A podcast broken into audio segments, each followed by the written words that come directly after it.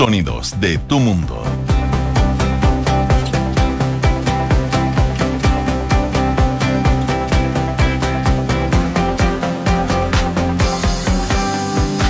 la mañana con 30 minutos. Muy buenos días. ¿Cómo están ustedes? Bienvenidos a una nueva edición de Antes que nada aquí en Radio Duna. Día viernes, viernes 21 de enero.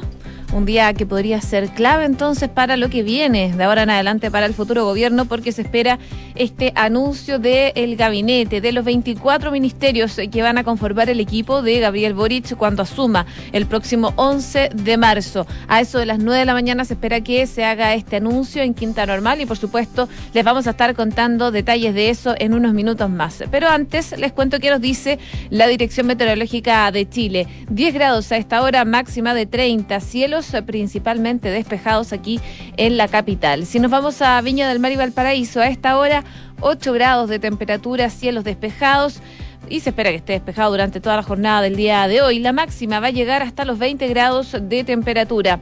En Concepción, 9 grados o máxima de 22, cielos principalmente despejados y algo similar se espera para el fin de semana. Y en Puerto Montt, lluvia, 9 grados de temperatura, chubascos débiles a esta hora de la mañana y se espera que vaya variando nubosidad parcial durante el transcurso de la tarde y una máxima que podría alcanzar los 22 grados allá donde nos pueden escuchar en el 99.7. Todo caso, el fin de semana se espera bastante lluvioso en esa zona del país, según lo que nos dice la Dirección Meteorológica de Chile. Hacemos un resumen de las principales noticias que están ocurriendo en Chile y el mundo en los titulares.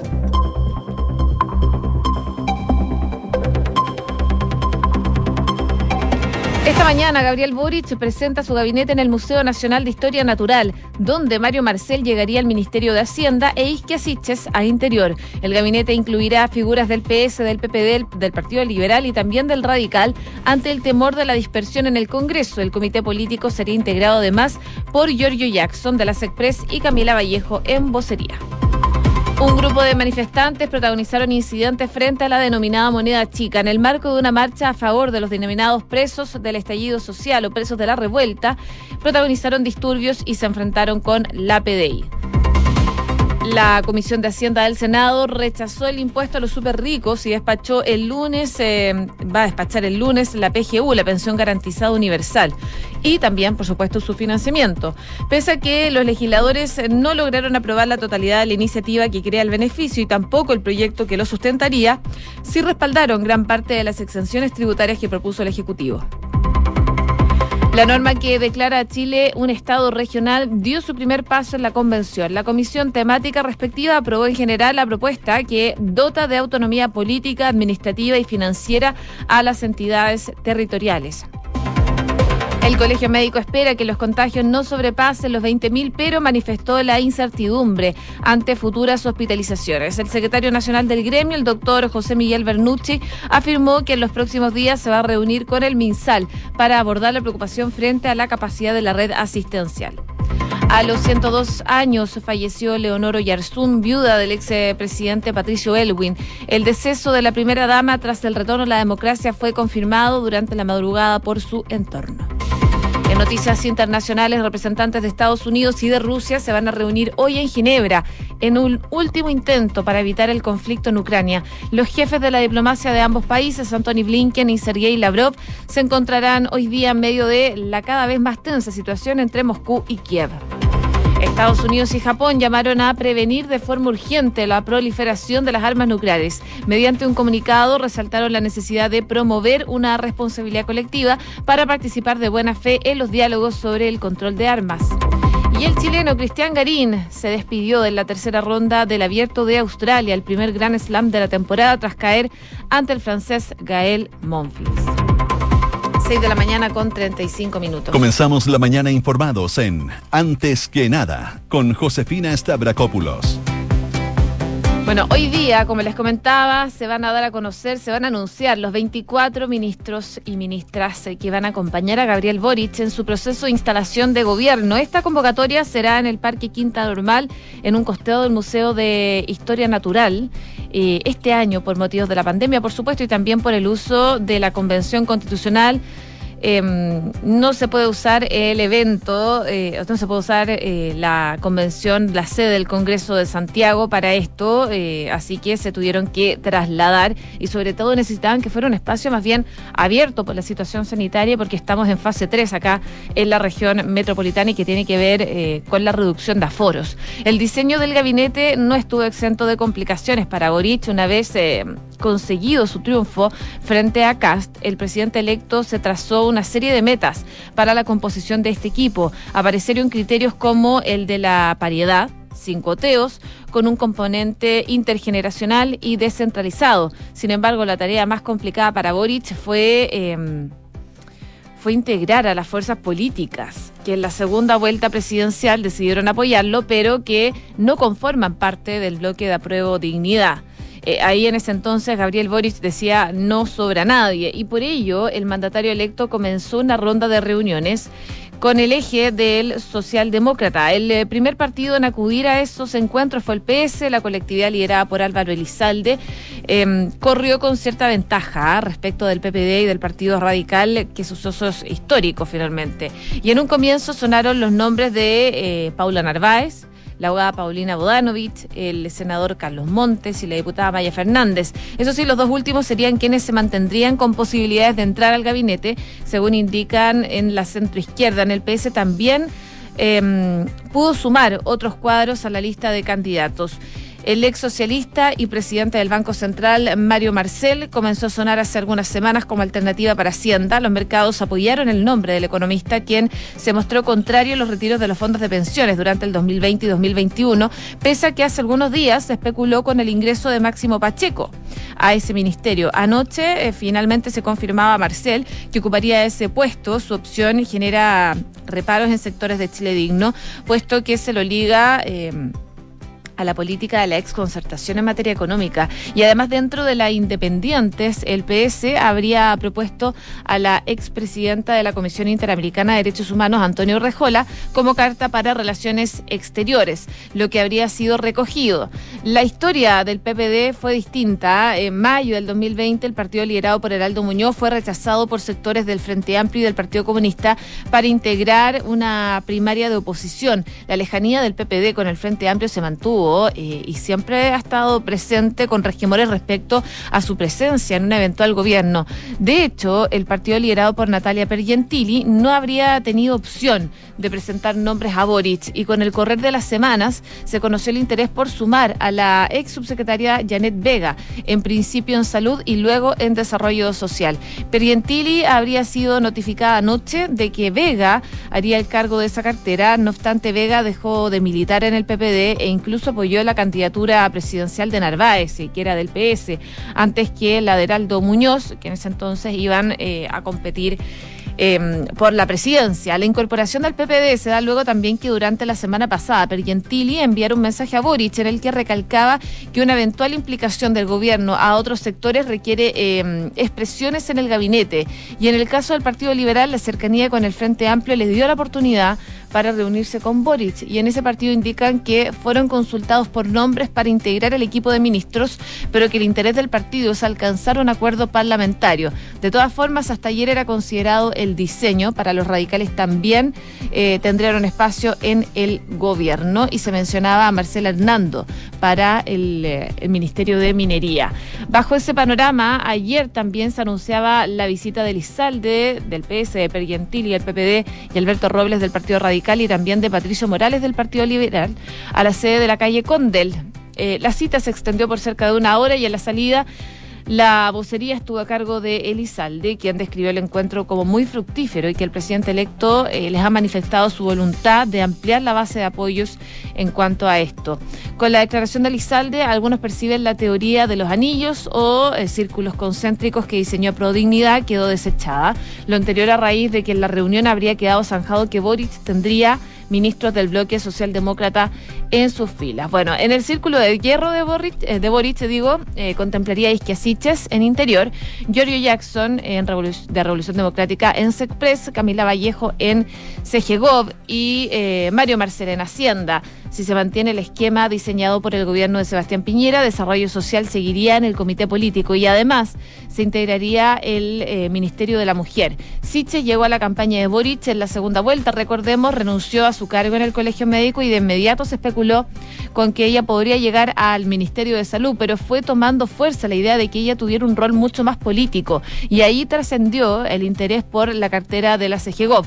Pero con el correr de las semanas, Sitches habría aceptado tomar el cargo de jefe político. Así que ella sería cargo entonces del Ministerio del Interior y por supuesto también de la seguridad del país. Clave en esa decisión sería la pronta separación de Interior con el área de seguridad. En un comienzo eran pocos los partidarios que querían aceptar ese desafío, pero siguiendo la tradición de otros gabinetes se vinculó a Jackson incluso con Interior. Las semanas transcurrieron en las oficinas de Condel, en donde Jackson habría tomado la decisión de ser el enlace con el Congreso. Y de hecho, viajó el miércoles a Valparaíso a intentar dialogar eh, con la oposición en el que habría sido su debut en este cargo. Así que ya se dan a conocer algunos nombres que se podrían eh, expresar durante esta jornada. Entre ellos, bueno, les comentaba Isquia Siches en interior, eh, Giorgio Jackson, en las, en, eh, como las Express, en eh, Camila Vallejo como vocera de gobierno, Mario Malcel también estaría presente como ministro de Hacienda eh, y también hay otras figuras que se, se hablan, por ejemplo, Maya Fernández del PS, Carlos Montes también del PS, Antonio Urrejola Independiente y Janet Vega. Son los nombres que estarían sonando para asumir como futuros ministros de Gabriel Boric. En todo caso, en la previa a esto, a las reuniones que se generaron el día de ayer, hubo manifestaciones en la moneda chica en un enfrentamiento entre personal de la Policía de Investigaciones y un grupo de manifestantes que culminó con esta protesta eh, a eso de las 20 horas de ayer en el exterior de la oficina del comando del presidente electo. Todo comenzó horas antes de las eh, inmediaciones en Plaza Baquedano, hasta donde llegó un grupo de personas para exigir amnistía para los llamados presos de las revueltas en momentos en que se discute en el Congreso este proyecto de ley que propone un indulto para los detenidos en el marco del estallido. Tras protagonizar una protesta principalmente pacífica, un grupo de manifestantes comenzó a avanzar hacia la calle Condel, en la comuna de Providencia, en donde eh, se encuentra la moneda chica, como se conocen las oficinas de Gabriel Boric. Y en esas cercanías, bueno, se generaron disturbios, ahí tuvo que acudir eh, la PDI, incluso, que está ahí cerquita. Personal policial armado con escopetas antidisturbios salió a la calle a tratar de controlar la situación y de acuerdo a manifestantes dispararon sin mediar provocación contra parte de medio centenar de personas que se encontraba a esa hora en esa zona. Sin embargo, imágenes de televisión mostraron parte de los ataques de los que fue objeto el cuartel policial y según se informa en el momento de los incidentes el mandatario electo no se encontraba en todo caso al interior de esas dependencias. 6 de la mañana con 43 minutos. Estás en Antes que nada con Josefina Stavrakopoulos. Duna 89.7. Relacionado a lo mismo, hoy día el Mercurio destaca un informe que da cuenta de eh, los delitos cometidos en el estallido social. Este reciente informe es de la Defensoría Penal Pública y fue recepcionado el miércoles pasado por el Senado y que da cuenta de un detallado análisis sobre los delitos registrados entre el 7 de octubre del 2019 y el 9 de diciembre del 2020, en referencia a la tramitación del eh, proyecto de amnistía a los denominados presos del estallido o imputados por hechos de violencia a partir del 18 de octubre del 2019. Se trata de el cuarto informe que se hace llegar a la Comisión de Constitución del Senado con cifras sobre presos del estallido. Y antes del texto de la Defensoría se presentó uno por parte de familiares de los detenidos, otro de Gendarmería con el Ministerio Público y un tercero del Senado con Gendarmería. Si bien todos los documentos muestran datos distintos, el de la Defensoría hace una radiografía a los ilícitos relacionados con los eh, delitos de eh, que se podrían amnistiar en relación a los contenidos en el proyecto de ley. Y de esa manera, al hacer un cruce de datos se puede inferir que, el que 32.000, poco más de 32.000 delitos cometidos serían plausibles a ser amnistiados, vale decir, el 69% del total de los delitos cometidos podría ser em, amnistiado. Las cifras se refieren a delitos cometidos del estallido social, los que no se traducen en el informe en números similares de imputados, porque una persona podría estar siendo investigada o haber sido condenada por más de un delito, dando lugar, por ejemplo, a otras causas. Para llegar a la cifra exacta se debe mm, transponer el informe de delitos al imputado. Y ahí radica la principal dificultad detectada en la Comisión de Constitución del Senado para elaborar una lista, un listado único de presos del estallido, porque los ingresos son por delito común, sin eh, existir una asignación asociada al estallido. En sí, las cifras también permiten inferir que de ser aprobado el proyecto de ley, eh, algunos serían amnistiados, por lo que el resto de los estimados por el universo de los 46.276 deberían ser indultados mediante indulto presidencial, decretos que podría beneficiar a más de 14.000 delitos restantes no considerados en la ley de amnistía en tramitación. Y ese es uno de los análisis que se realiza en el Congreso a contar de estos datos.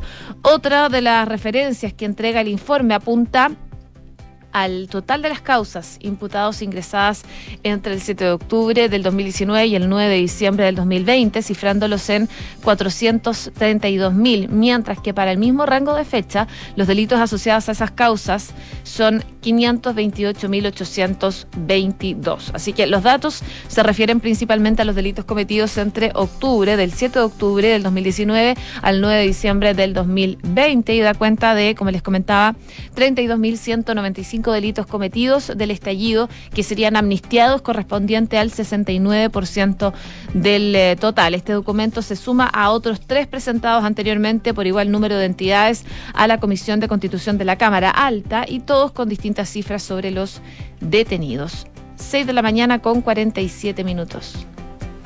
Estás escuchando Antes que nada con Josefina Stavrakopoulos en Duna.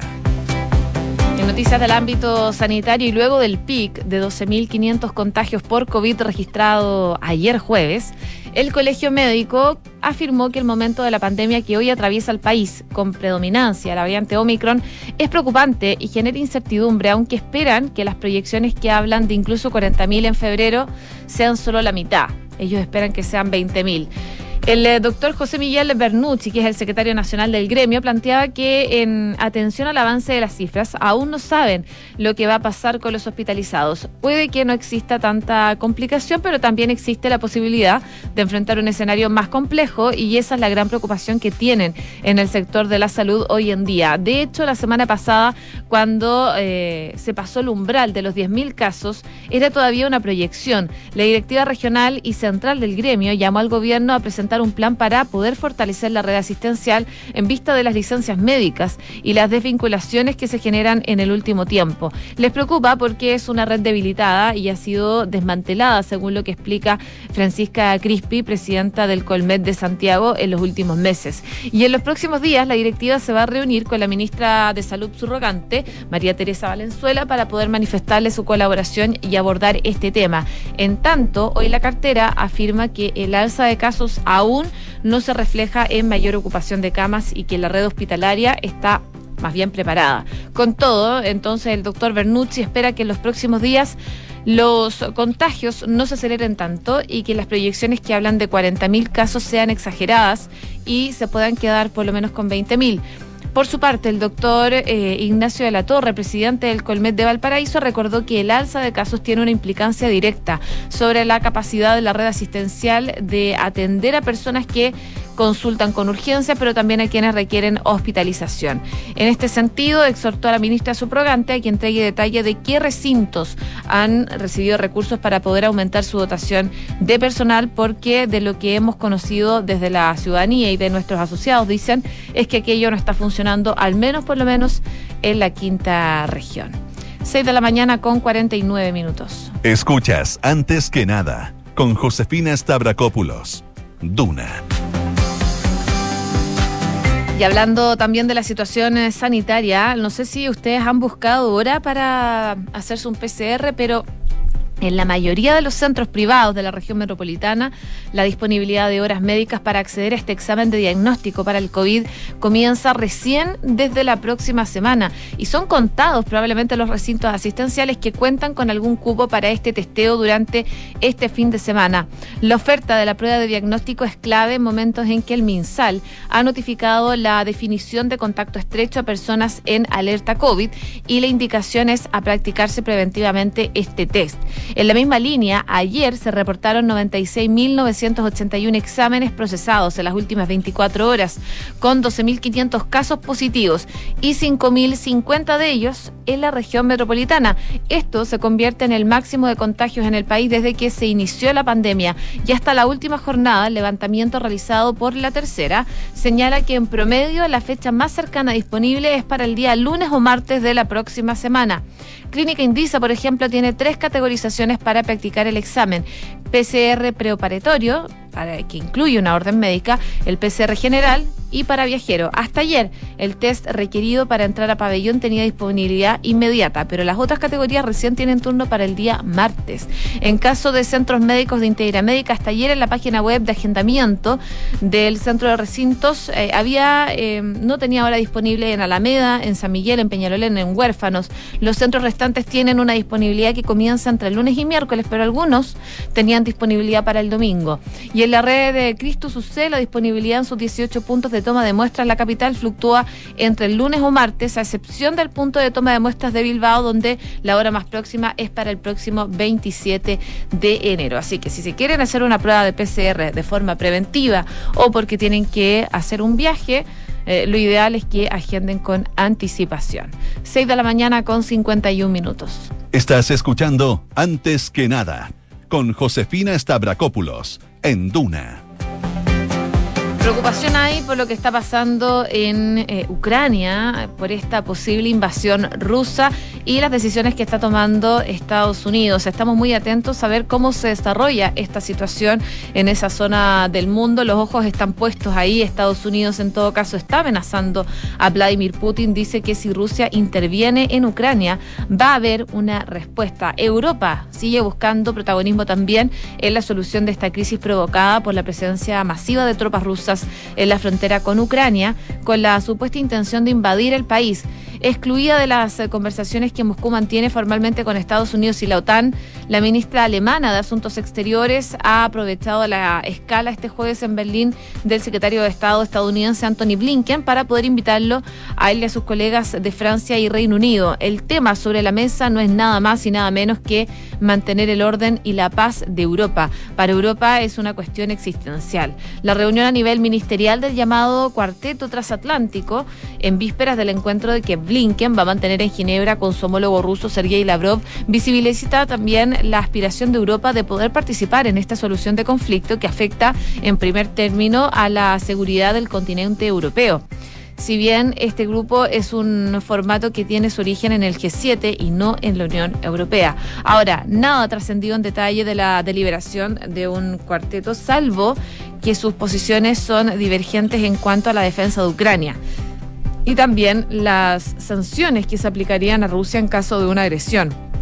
Mientras que Estados Unidos y Reino Unido prometen ayuda militar, Francia y Alemania rechazan el suministro de armamento a Kiev frente a un Estados Unidos que pone sobre la mesa la exclusión de Rusia del sistema internacional de pago y los europeos se resisten por las consecuencias que eso tendría en sus propias economías. Solo Alemania depende de un 47% de las importaciones de gas ruso, un suministro que no podría pagar si se desconecta a Moscú del SWIFT. Así que vamos a ver qué pasa. La situación es bastante compleja para eh, Europa, eh, pero por supuesto también a los países implicados entre Rusia y Ucrania. Mientras el presidente Vladimir Putin sigue marcando la agenda, la narrativa de Estados Unidos y Europa se mantiene en el terreno de la advertencia. ¿Qué podría pasar en los próximos días? Bueno, eso está por verse. Como les comentaba, representantes de Estados Unidos y Rusia se van a reunir hoy día en Ginebra en este último intento para evitar el conflicto en Ucrania. Los jefes de la diplomacia de ambos países, Anthony Blinken y Sergei Lavrov, se encontrarán hoy día en medio de esta cada vez más tensa situación entre Moscú y también Kiev. 6 de la mañana con 54 minutos. Cifras, mercados, empresas. Las principales noticias económicas están en Antes que nada. Por supuesto, vamos a ver cómo se maneja el dólar hoy día con esta expectativa de que Mario Marcel se ha anunciado en el Ministerio de Hacienda. En todo caso, ayer no hubo otro tema en el mercado local. La posibilidad que había, eh, rondado toda la semana y que finalmente se confirmó, de que el actual presidente del Banco Central, Mario Marcel, será nombrado como el ministro de Hacienda del gobierno del presidente electo Gabriel Boric, tuvo a todos los actores de la plaza expectantes y con un renovado optimismo. Este jueves el dólar cerró a 802 pesos, su nivel más bajo desde el 15 de noviembre pasado, y retrocedió a los 7,5 respecto de la jornada de ayer. Desde el cierre del lunes, la divisa norteamericana ha caído 20 pesos en medio de los rumores sobre este nuevo gabinete y en particular sobre el futuro de Marcel como el próximo jefe de las finanzas públicas. En la misma línea, el IPSA ayer subió 0,36%, con lo que acumula una ganancia de 4,14% en lo que va del 2022, cifra diametralmente opuesta a las pérdidas de 3,68% que muestran las acciones que agrupa el índice de eh, el mundo. En ese mismo periodo, el Dow Jones estadounidense retrocede 3,4%. En el caso particular de Chile, las acciones además han venido subiendo sistemáticamente desde los resultados del balotaje presidencial que ganó de manera holgada Gabriel Boric. El hecho de que se haya despejado la duda presidencial de algún modo sentó la base sobre el nuevo escenario político sobre el cual se moverá la rueda bursátil, según indican en el mercado. A esto se suma las señales de moderación que ha ido dando el presidente electo y además se debe consignar que las acciones chilenas siguen estando baratas, de acuerdo a los analistas, tras el castigo que sufrieron durante la buena parte del 2021 en el mercado los procesos electorales. Eh, y para el mercado, que se nombra un economista como Marcel, puede reflejar que el discurso que ha tenido Gabriel Boric tras la primera vuelta se comenzará a concretar con hechos. En sus primeros encuentros con el gran empresariado como presidente electo en enada del 2022, Boric refrendó lo que había transmitido durante su campaña en segunda vuelta, su mensaje de gradualidad y responsabilidad al implementar reformas. Eh, y en este contexto también dijo que si bien el resultado del 19 de diciembre tiene un mandato claro, en ningún caso puede ser un resultado que no pueda llevar a avanzar a los cambios sin conversar y sin dialogar. Así que hay expectativas de cómo se manejen los mercados durante la jornada del día de hoy, pero lo más probable es que si finalmente asume Mario Marcel es que el dólar baje y la situación económica y de la bolsa en Chile mejore. También en noticias económicas les cuento que la creación de empresas sube casi 25% en 2021, pero termina con caídas en noviembre y diciembre. De acuerdo al Ministerio de Economía, el año pasado se registraron 198 mil eh, constituciones de sociedades. La cifra es también un 42%, un 42,9% para ser exacto, más alto que en 2019. En diciembre, en tanto, se crearon 12.602, lo que se traduce en una merma de 2,7%. Eh, 6 de la mañana con 58 minutos. Y les cuento que sabías que puedes comprar de forma anticipada los servicios funerarios de María Ayuda. Entrégale a tu familia la tranquilidad que necesitan y estarás apoyando a cientos de niños de la Fundación María Ayuda. Convierte el dolor en un acto de amor. Cotiza y compra en www.funerariamariaayuda.cl. Y en Consorcio quieren que manejes tranquilo y por eso con tu seguro de auto Consorcio cuentas con asistencia 24/7 estés donde estés, porque están contigo en tus pequeños y grandes proyectos. Cotízalo ahora y conoce más en consorcio